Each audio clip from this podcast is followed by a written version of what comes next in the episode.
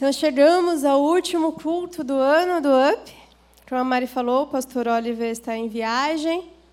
E aí ele incumbiu a mim de trazer esta última mensagem. Podem se assentar. E quando chega final de ano, é, é muito comum a, gente fazer aquelas revisões, né, as expectativas do que aconteceu, a expectativa do que pode vir a acontecer no novo ano o que a gente conseguiu realizar, o que a gente não conseguiu, o que saiu do planejamento, muita coisa às vezes sai do nosso planejamento. E em tudo a gente vai vendo a graça de Deus. E eu estava meditando é, nesse último culto e foi, eu tive um período de férias que eu viajei e eu fui na igreja de uma amiga minha e o pastor da igreja ele falou sobre o Natal de uma forma que eu nunca tinha ouvido falar. E aquilo mexeu comigo no sentido da gente avaliar as nossas expectativas. Como que a gente está olhando para aquilo que desejamos? Como que a gente está olhando para aquilo que Deus tem para nós e aquilo que Ele faz? Porque muitas vezes a gente imagina algo, a gente idealiza algo e é totalmente diferente do que a gente imaginou. E Pensando nisso, o que eu gostaria de compartilhar nesta noite para a gente trabalhar na palavra do Senhor, que a gente possa realmente ter o nosso coração aberto, é em relação a justamente às nossas expectativas, porque Deus ele não tem compromisso algum com as nossas expectativas. Ele tem compromisso com, as, com a palavra dele, com a fidelidade dele, com a promessa que ele fez para nós. E muitas vezes é difícil para a gente conseguir entender isso. É quase aquele momento em que o pai chama o seu filho e fala: Olha, filho, eu sei que você tem isso no seu coração, mas não, não é dessa maneira. Eu sei o que é melhor para você. E muitas vezes o primeiro momento de entender isso não é fácil, mas é necessário. A gente precisa ter essa desconstrução, esse entendimento daquilo que é da vontade de Deus, que muitas vezes não era o que a gente queria, mas que quando a gente compreende, quando a gente obedece, quando a gente se sujeita, se torna a melhor porção da nossa vida, a melhor bênção da nossa vida, porque Deus ele é bom. E tudo que vem dele é bom, perfeito e agradável. Então eu vou pedir para abrir a Bíblia ou ligar, né, em Mateus 1, do capítulo, capítulo 1, Mateus 1, no verso 18, que a gente vai falar um pouquinho sobre o nascimento de Jesus. Aproveitar que a gente ainda está perto do Natal, acabou de passar, a gente falando sobre a importância desse momento, a gente vai continuar essa reflexão.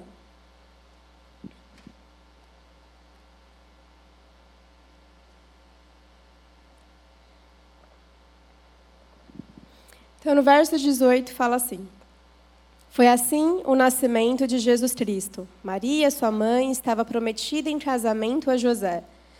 Mas antes que se unissem, achou-se grávida pelo Espírito Santo.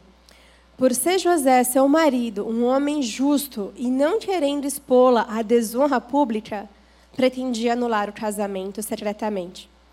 Mas depois de ter pensado nisso, apareceu-lhe um anjo do Senhor em sonho e disse: José, filho de Davi, não tema receber Maria como sua esposa, pois o que nela foi gerado procede do Espírito Santo.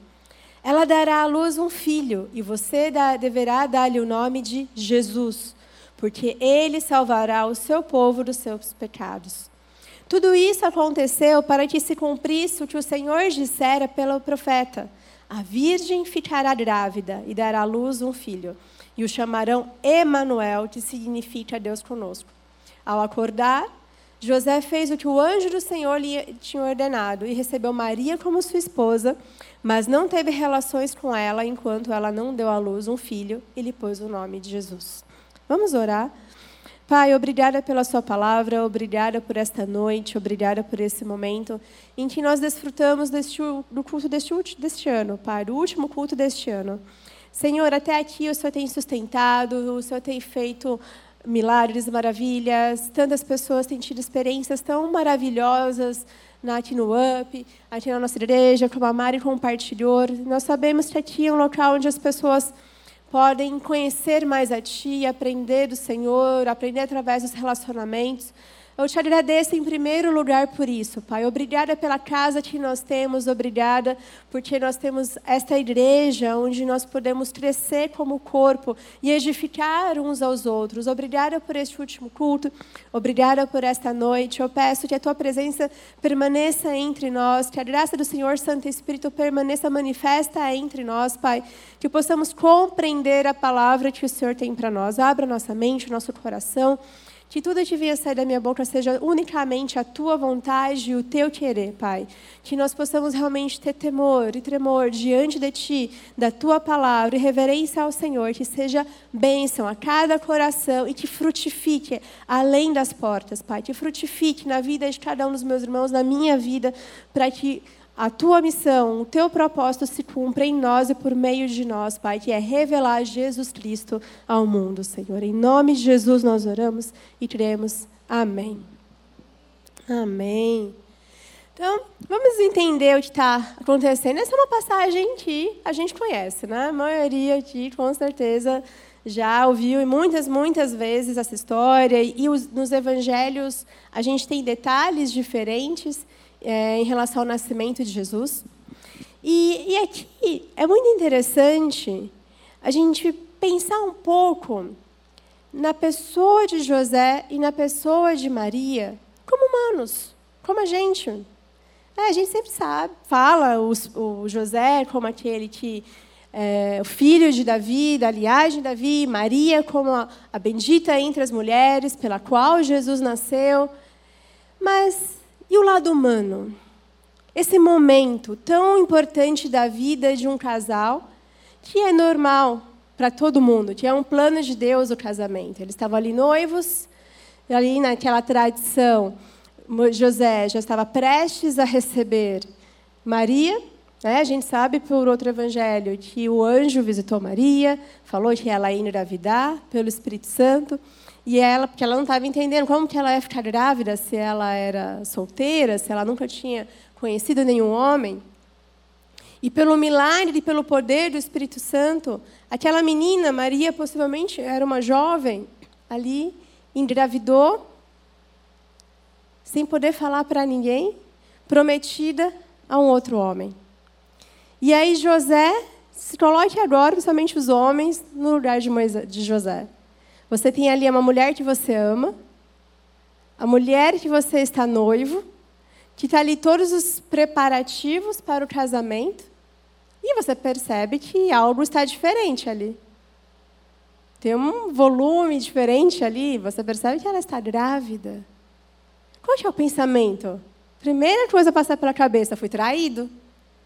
A mulher que eu amo me traiu. E é interessante porque José, mesmo diante dessa dúvida, mesmo diante dessa inquietação, ele quer preservar Maria. Ele quer honrá-la. Isso mostra que ele a amava de fato. O zelo, ele teve uma atitude de homem. Uma atitude de. Pode ser que ela tenha se apaixonado por outro, mas eu fui prometido a ela, eu tenho que assumir a responsabilidade. Então vou fugir como se eu fosse o culpado, para que ela não fosse culpada e condenada dentro daquela cultura, porque se fosse descoberto, com certeza ela teria muitos problemas. E Jesus ele nasce nesse contexto. Não é uma família tradicional. Não é a família da propaganda da margarina que a gente está acostumado a ver. Não é aquele padrãozinho do, dos jovens adolescentes que nós vemos nos filmes, que trocam as juras de amor, e aí o primeiro amor, e de repente casa, aí depois vem o filho. Não, é diferente. Uma menina recebe a visita de um anjo que fala que ela vai ficar grávida pelo Espírito Santo. Vamos pensar, se fosse hoje em dia uma pessoa chegar e falar, estou grávida do Espírito Santo. A gente ia considerar que é loucura algo assim. E Maria se viu nessa situação. Não foi convencional, não foi normal. Da mesma forma, José, com a expectativa que ele tinha em relação ao casamento, e de repente ele está diante de uma mulher que está grávida. E ele tem essa situação para lidar. Ele tem uma atitude a tomar. As expectativas daquele casamento, daquilo que já existia ali, não foram cumpridas. E, e é interessante eu estava conversando com um amigo sobre essa pregação e estava me ajudando a organizar minha, minha linha de raciocínio. Às vezes a gente precisa conversar com outras pessoas para ver se está fazendo sentido o que a gente está ali meditando, orando. E ele falou sobre isso, né? como que essa questão do casamento e das expectativas que existe é um dos grandes dilemas da nossa geração. Pessoal de 20, 30, as coisas mudaram, muitas vezes a gente não sabe como que vai acontecer, quando vai acontecer, se vai acontecer. É o nosso grande, um dos nossos grandes dilemas. E a gente fica muitas vezes naquela expectativa e alimentando um sonho porque a gente está se baseando em valores ou tradições ou convenções que não necessariamente foram criadas por Deus, foram coisas que a gente criou, são invenções nossas. Aqui eles não tiveram também um charbá, um chá cozinha. Maria não fez um chá de bebê. Ela não teve nada disso.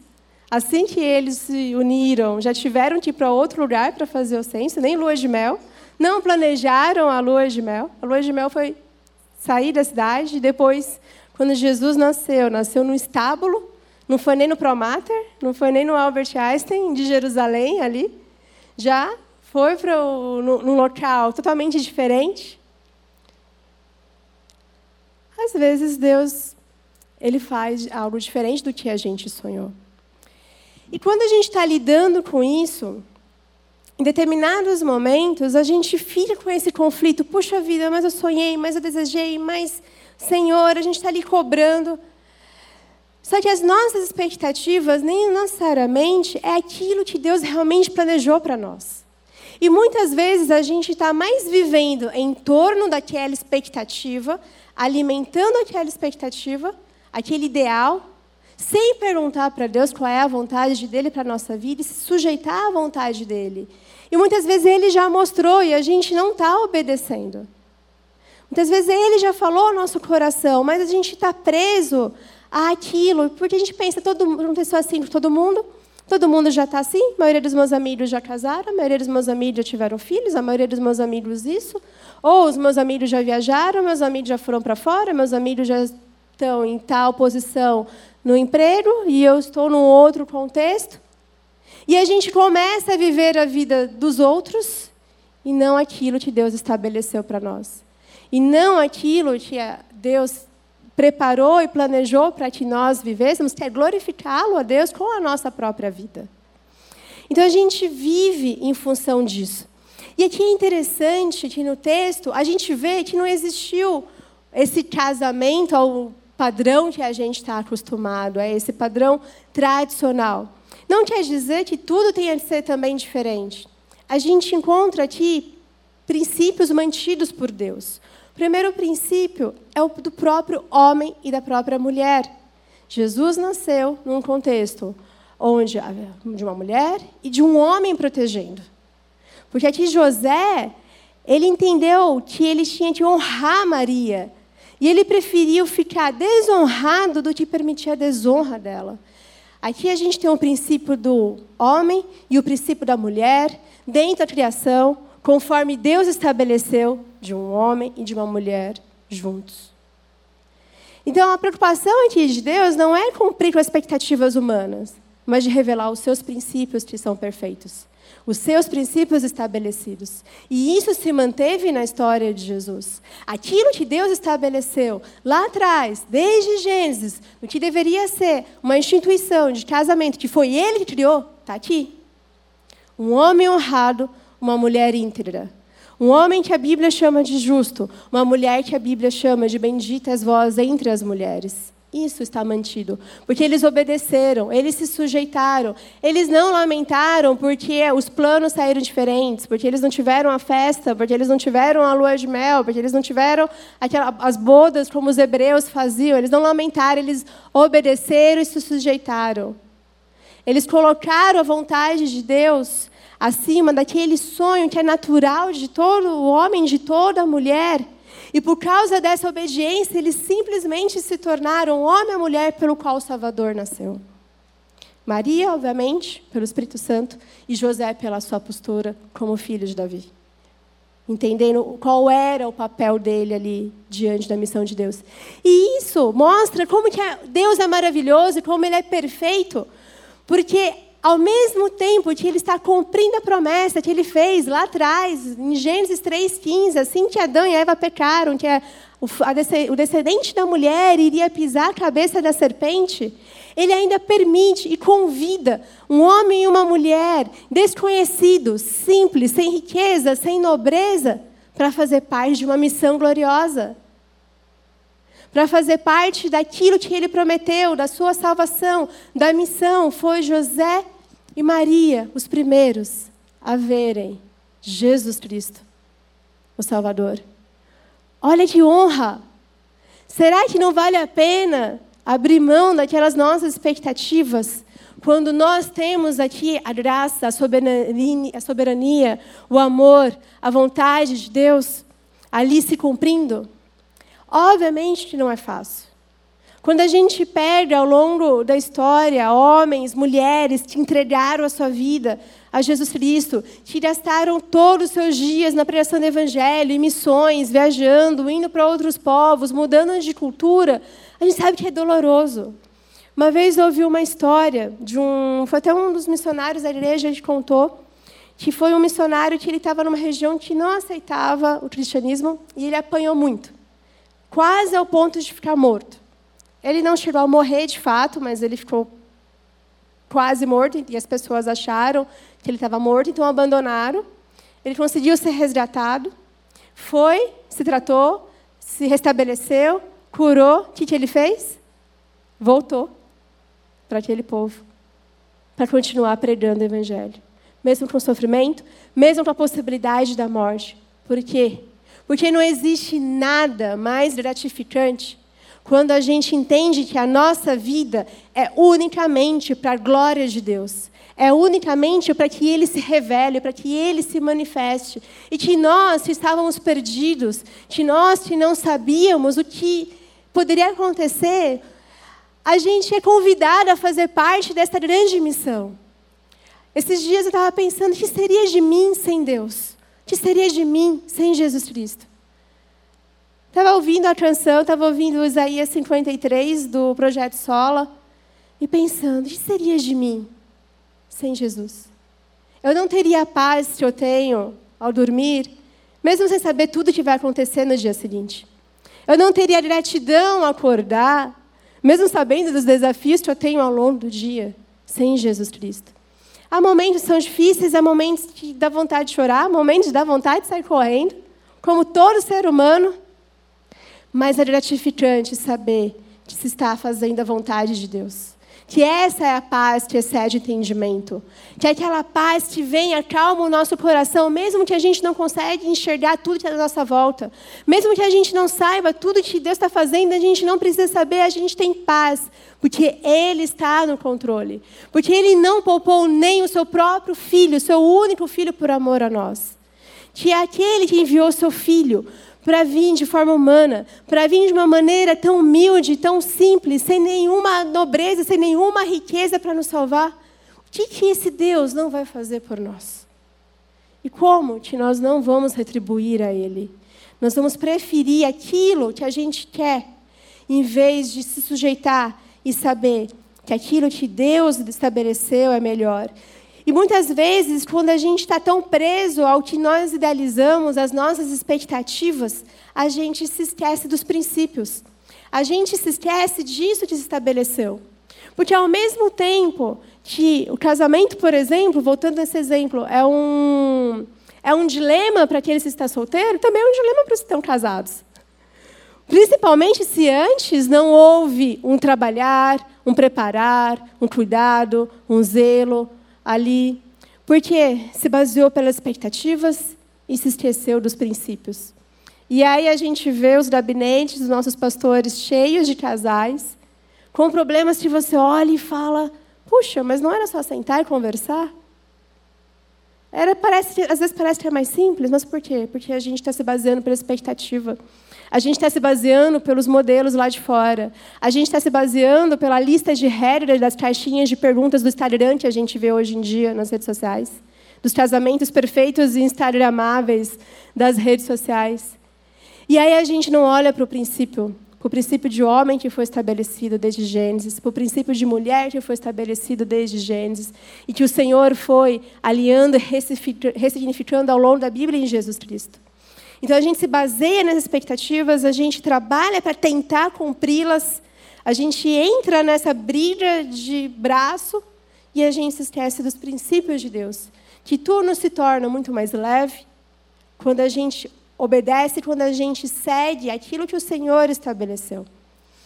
E isso pode se dar em muitas outras situações. Aqui eu dei o exemplo do casamento, mas isso vai, pode se assemelhar ao nosso dia a dia, ao trabalho, aos estudos, à questão do ministério.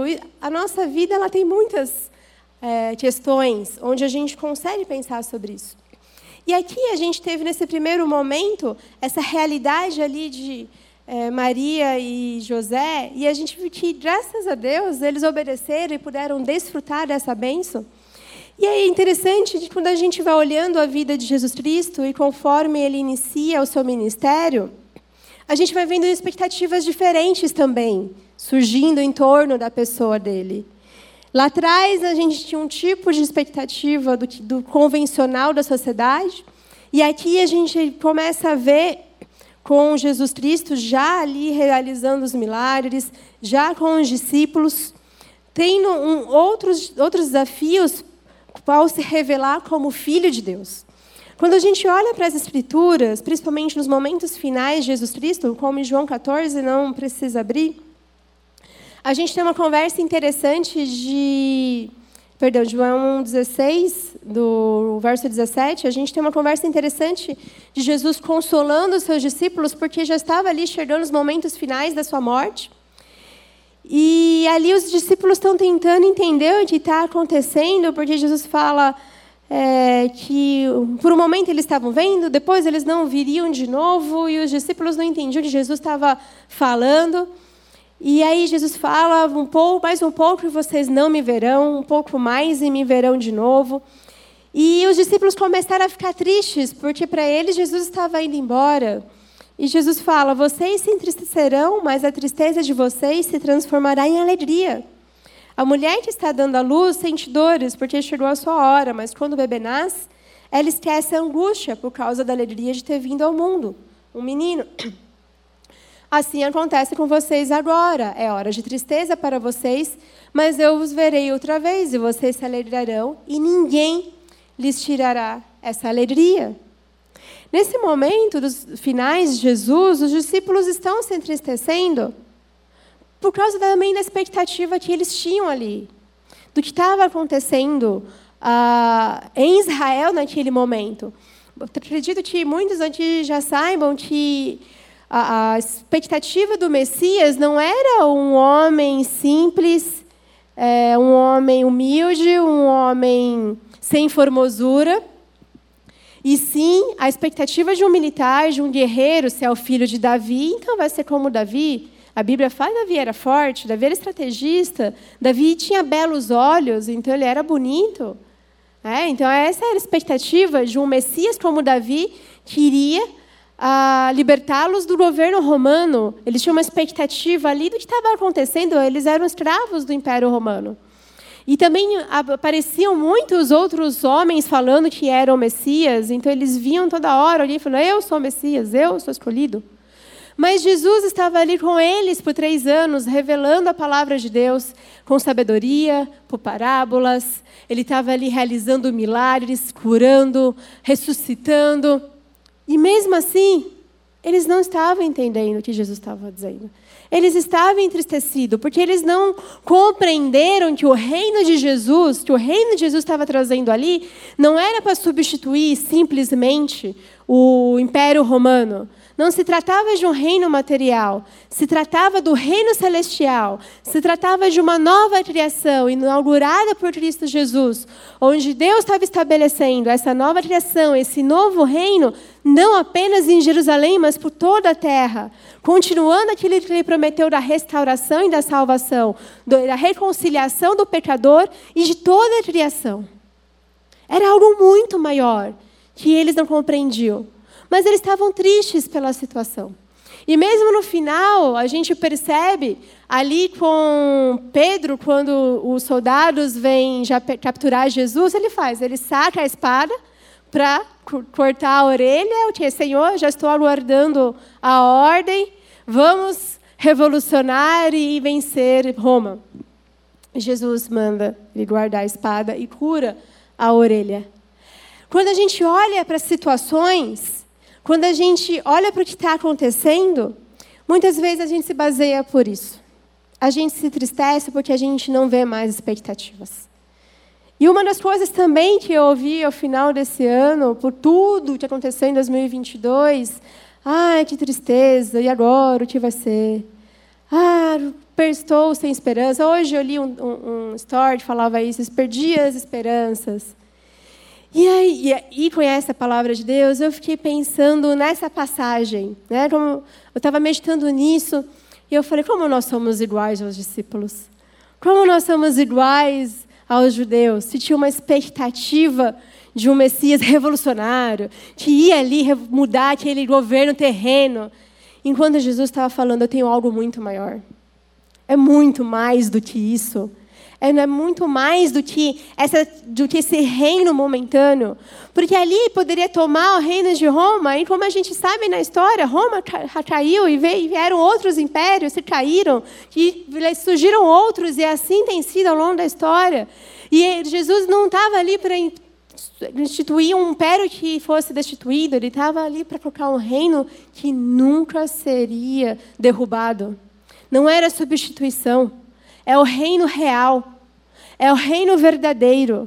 É o verdadeiro governo de Deus sobre esta terra. É o verdadeiro governo de Deus sobre as nossas vidas. E muitas vezes, quando nós colocamos os nossos olhos nas situações, quando nós colocamos nossos olhos naquilo que a gente acha que vai salvar, naquilo que a gente acha que vai redimir, a gente se esquece que o Redentor já veio a gente se esquece que o Salvador já veio, que a salvação está em Jesus Cristo, que reis, que governantes, que presidentes, que políticos, que, pres que líderes de empresas e qualquer outra liderança vai passar. Passará em dois, em três, em quatro, em cinco anos, em oito anos, mas o governo de Deus nunca passará porque Ele é eterno. E é por esse governo que nós trabalhamos. É por esse governo que nós lutamos. E é esse governo que conduz a nossa vida. É ele que dá esperança. É ele que diz o que a gente tem de fazer. É ele que, independentemente da situação, do contexto, se é favorável, se não é favorável, se um está feliz, se o outro não está feliz, e a gente vai pregar o evangelho e ser bênção aonde a gente tem que ser e buscar a transformação da onde a gente estiver, porque foi isso que Deus estabeleceu. Ele é aquele que governa a nossa vida. Ele é que tem essa soberania. Quando as nossas expectativas não estão enraizadas apenas no que a gente quer, apenas no que está acontecendo, mas unicamente no Senhor Jesus, não importa o que aconteça, a gente está em paz, a gente está confiante, a gente pode se, se entristecer em alguns momentos, mas a gente sabe que nós temos um Deus que é fiel, que é soberano, que nunca falhou e cumpriu todas as suas promessas e continuará cumprindo. E quando a gente tem essa convicção, quando a gente aprende a olhar para Deus, quando a gente aprende a olhar e colocar as nossas expectativas unicamente nele, aprender a confiar nele, a gente começa a entender que Deus ele não age conforme o padrão humano. Não é sobre o que a gente quer. A gente não sabe. O motivo da gente estar aqui hoje é porque um homem e uma mulher tentaram tomar uma decisão sem Deus. Então, Deus ele não está preocupado em atender todas as nossas expectativas, Ele está preocupado em transformar o nosso coração à luz de Jesus Cristo, a colocar o caráter de Cristo em nós. Esse é o objetivo. E cada situação da nossa vida, cada desafio, cada sofrimento, cada conquista, cada alegria, é para transformar o nosso caráter no caráter de Cristo. A forma que Deus opera é de uma forma diferente. Às vezes a nossa família não vai ser como a gente sonhou. Na maioria das vezes, a gente não vai se casar na idade que a gente queria. Não, os filhos não vão vir da forma que a gente planejou. Muitas vezes não vai ser no tempo que a gente calculou. Muitas vezes no trabalho vai ser diferente, às vezes a promoção vai vir antes, ou vai vir depois, ou não virá. Vai ser um outro trabalho, um outro desafio. Muitas vezes no ministério vai ter um momento em que a gente vai ter de ficar em silêncio, e o um momento que a gente vai ter de subir e falar, o um momento que a gente vai avançar. Não é conforme a gente acredita, não é conforme a gente pensou. A forma que Deus opera é como Ele estabeleceu. E é muito melhor. E aí, quando a gente olha todas as expectativas, tanto na história, na situação de José e Maria, quanto os discípulos de Jesus, e ali no final, quando, quando Jesus ele é crucificado, ele ressuscita e ele aparece ali no caminho de Emaús, e os discípulos ainda não estão entendendo, eles estão entristecidos, o Messias morreu e ele fala: para que vocês entendam vocês precisam voltar para os escritos, para os profetas e para os salmos. Tem uma frase que a gente usa da EBM, que é de um padre, de ser o nome dele, que é: O fim a que se chegou explica o começo. Toda a obra de Jesus Cristo, todo o final, toda a crucificação, a ressurreição, a sua ascensão aos céus, explica tudo que começou desde Gênesis. Tudo aquilo que os discípulos não compreendiam Agora eles deveriam voltar a entender: ah, então agora esse é o verdadeiro Messias. Os outros eram falsos profetas. E aí, quando eles abrem a Bíblia e olham, por exemplo, Isaías 53, que é algo totalmente fora da primeira expectativa deles, que fala: Vejam o meu servo, começa, na verdade, Isaías 52, no verso 13, que fala assim: Vejam o meu servo, agirá com sabedoria será engrandecido e elevado e muitíssimo exaltado. Assim como houve muitos que ficaram pasmados diante dele, sua aparência estava tão desfigurada que ele se tornou reconhecível como homem.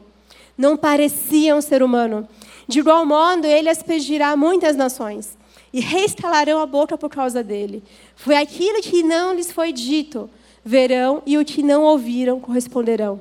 Então vem Isaías 53, imagina agora os discípulos, imagina agora Maria, que ainda estava viva, José já tinha falecido, com tudo isso, olhando para Isaías 53, depois que Jesus ascendeu aos céus, e olhando essa passagem, quem creu em nossa mensagem? Em quem foi revelado o braço do Senhor? Ele cresceu diante dele como um broto tenro e como uma raiz saída de uma terra seca. Ele não tinha qualquer beleza ou majestade que nos atraísse, ele não tinha belos olhos como Davi. Ele nasceu no reino, num, num berço esplendoroso, para que houvesse nobreza. Não havia nada em sua aparência para que ele fosse desejado. Ele foi desprezado e rejeitado pelos homens, um homem de dores, experimentado no sofrimento como alguém de quem os homens escondem o rosto. Ele foi desprezado. Ele não era o popular. Ele não era aquele que todo mundo estava já ali olhando e falando: nossa, realmente faz sentido, é esse, olha que bonito, olha que forte. Olha como a oratória dele. Não, não havia nada para desejá-lo. E a palavra do Senhor fala que ele tomou sobre si as nossas enfermidades, levou sobre si as nossas doenças, e o castigo que nos, que nos traz a paz estava sobre ele. E isso agradou ao Senhor. Porque isso era a vontade de Deus e por causa da vontade do Senhor, por causa das no as nossas transgressões, ele foi esmagado. Por causa das nossas iniquidades, veio o castigo sobre ele. Por causa das suas feridas, nós fomos curados. Porque diante das nossas, do que nós desejamos, nós não percebemos muitas vezes, como o texto da profecia fala, que nós éramos ovelhas desviadas, cada um vivendo o seu próprio caminho e a sua própria vontade. Mas o Senhor fez cair sobre Jesus Cristo a nossa iniquidade. E ele, por ter sido oprimido, afligido, não abriu a boca. Ele não questionou, ele não rebateu, mas como um cordeiro, ele foi levado para o matadouro. Como uma ovelha que fica em silêncio diante dos seus tosqueadores. Foi assim que Jesus fez. Num julgamento opressivo, num julgamento injusto, ele obedeceu. Ele foi fiel. E por causa de tudo do que aconteceu, nós estamos hoje aqui cantando e glorificando a Deus. Por causa de tudo isso que Jesus passou, por causa da promessa de Deus, aquilo que foi completamente diferente do que os discípulos esperavam, que esperar, e que muitas vezes nós também esperamos da parte de Deus, é que hoje nós podemos dizer glória a Deus. É por causa disso que nós podemos, diante de todos os desafios que nós vivemos, olhar e falar: Senhor, eu confio em Ti. Mesmo que a minha vida não tenha saído como o que eu planejei, o meu script, igual na adolescência, eu tinha minha vida toda resolvida até os 25 anos e nada aconteceu. Mesmo que não aconteceu o script que eu tinha escrito, a vontade de Deus é melhor. A vontade de Deus é perfeita. Mesmo diante da dor, mesmo diante do sofrimento, é melhor, porque Ele está comigo. E é muito melhor a tristeza na obediência de Deus do que aquela satisfação passageira da desobediência que depois manda a conta para casa. E aí o sofrimento é muito maior, o arrependimento é muito maior. Então, na palavra do Senhor, através daquilo que nós podemos ver, nós entendemos que aquilo que muitas vezes foge também do nosso controle, e a gente fala, puxa, mas e agora, Fernanda? A gente tem essa situação, essa dor, esse sofrimento. Através de tudo aquilo que não tem nada a ver com o que nós imaginamos, Deus manifesta a sua glória. Por meio do sofrimento, Deus é glorificado. Por meio da cruz, Deus é glorificado. Por meio das nossas feridas, Deus é glorificado. Por meio da nossa história, Deus é glorificado. Por meio das nossas derrotas, Deus é glorificado, porque a vida não é sobre nós, a vida é sobre Ele. Porque não é sobre o nosso nome. Muitas vezes a gente está preocupado em o nosso nome ser ali reconhecido, ou respeitado, ou estabelecido, mas não é sobre a gente. Não é sobre a nossa história. É sobre a história de Deus. É sobre aquilo que Ele deseja para nós. Então, quando nós entendemos isso e passamos a compreender, nós percebemos que a dependência do Senhor é o que satisfaz o nosso coração. Então, quando a gente pensa, agora já partindo para o final, para que a gente possa orar e caminhar para a nossa virada de ano, que ao longo desses anos muitas coisas têm acontecido e muitas, muitas vezes a gente imagina algo místico no final de ano. Né? Como, puxa, o ano acabou, a gente nem quer mais resolver os problemas, deixa para o ano que vem, como se o ano que vem fosse algo mágico, onde fosse acontecer já, onde fosse já surgir com tudo resolvido. Só que a gente tem um ano novo com problemas antigos, né? Para poder lidar. Então, diante de tudo isso, uh, do que tem acontecido, das avaliações, do que a gente ora, do que a gente planeja, sim, a gente deve planejar, mas que a gente sujeite tudo ao Senhor. Que a gente não olhe apenas para aquilo que nós não temos, ou para aquilo que não aconteceu que a gente gostaria que tivesse acontecido, mas que a gente olhe para aquilo que Deus tem feito para a gente olhe também para o quanto Ele tem nos sustentado. Porque o simples fato de estarmos aqui hoje, juntos como um corpo, juntos nesse dia onde muitos estão viajando, já estão descansando, estão em paz, a gente poderia estar em casa ali, como descansando, a gente não tem problema nenhum. Nós não, vamos lá para o culto, vamos para o último culto do UP. Nós estamos aqui. Que a gente possa realmente confiar na fidelidade de Deus, até que Ele tem nos sustentado e continuará nos sustentando. Que nós vamos continuar lidando com muitos problemas ainda em 2023. E talvez surjam problemas novos. Vão surgir, na verdade, isso é o que a gente, gente sabe o que, mas surge. Mas também virão conquistas. Mas também vêm as bênçãos. Mas também vem um renovo. Mas também vem a esperança. Como a palavra fala, o Senhor é aquele que traz à memória aquilo que nos dá esperança. Também vem a fidelidade do Senhor. Nós recebemos palavras nós, por meio dos nossos irmãos. Nós somos confortados como igreja. Nós somos abençoados uns pelos outros. Então, que nós olhemos para aquilo que Deus fez de mais precioso na nossa vida, que é Jesus Cristo. Que ao encerrar este ano, iniciar um novo ano, que o nosso coração esteja completamente firmado na pessoa de Jesus Cristo. Que tudo que nós passamos, tudo que nós vivemos é sobre Ele e para Ele, para a honra e glória do nome dEle. Se não aconteceu, que Jesus seja glorificado. Se aconteceu, que Jesus seja glorificado. E que nesse novo ano nós tenhamos essa convicção, que Jesus seja glorificado todos os dias, aonde nós estivermos. Que seja esta alegria, que seja esta palavra, porque a, dif a diferença que a gente tem e a vantagem que nós temos em relação aos dos discípulos, que a gente já sabe o final da história. Eles não sabiam, Nós já sabemos. E como disse Billy Graham, ele falou: Eu li o último capítulo da Bíblia, eu li o último versículo e vai dar tudo certo. Podemos ficar tranquilos. Podemos nos alegrar. Podemos nos regozijar. E essa é a bênção de servir a Deus. Que mesmo diante de momentos de dor, de tristeza, que nós não sabemos o que vai acontecer, nós temos uma alegria que vem pelo Espírito Santo. Nós temos essa convicção da graça, da paz, do amor do Senhor Jesus Cristo. Eu queria convidá-los para ficar de pé nesse momento e colocar diante de Deus aquilo que aconteceu é, neste ano, muitas vezes aquilo que planejou e não aconteceu, aquilo que a gente já desistiu, mas ainda fica aquela pontinha de puxa vida, Senhor, qual é a tua vontade sobre isso? E também orar para que Deus nos ajude e, nos, e tenha misericórdia de nós, para que possamos de, desejar mais do que tudo Jesus Cristo em nós. Que a nossa maior preocupação neste novo ano, que o nosso maior objetivo, que o nosso maior alvo seja parecer mais com Jesus Cristo.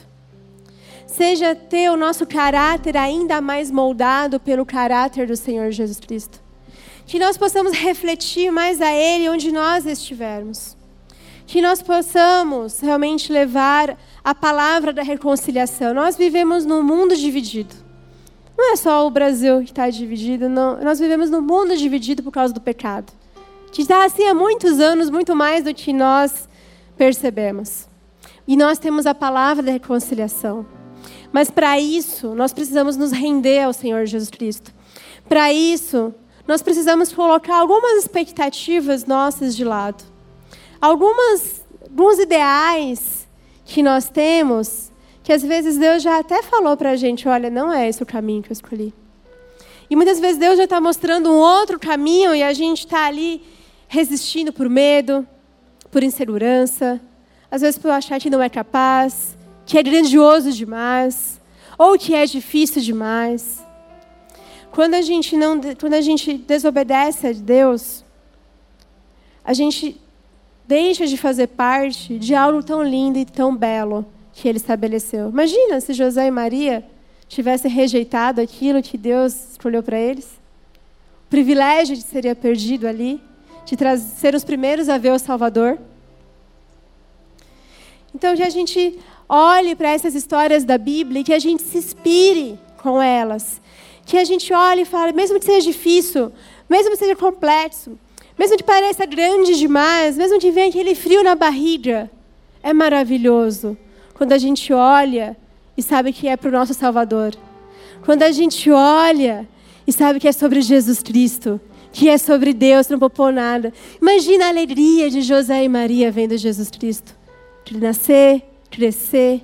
Imagina ali Maria vendo o ministério se desenvolver a morte, a ressurreição.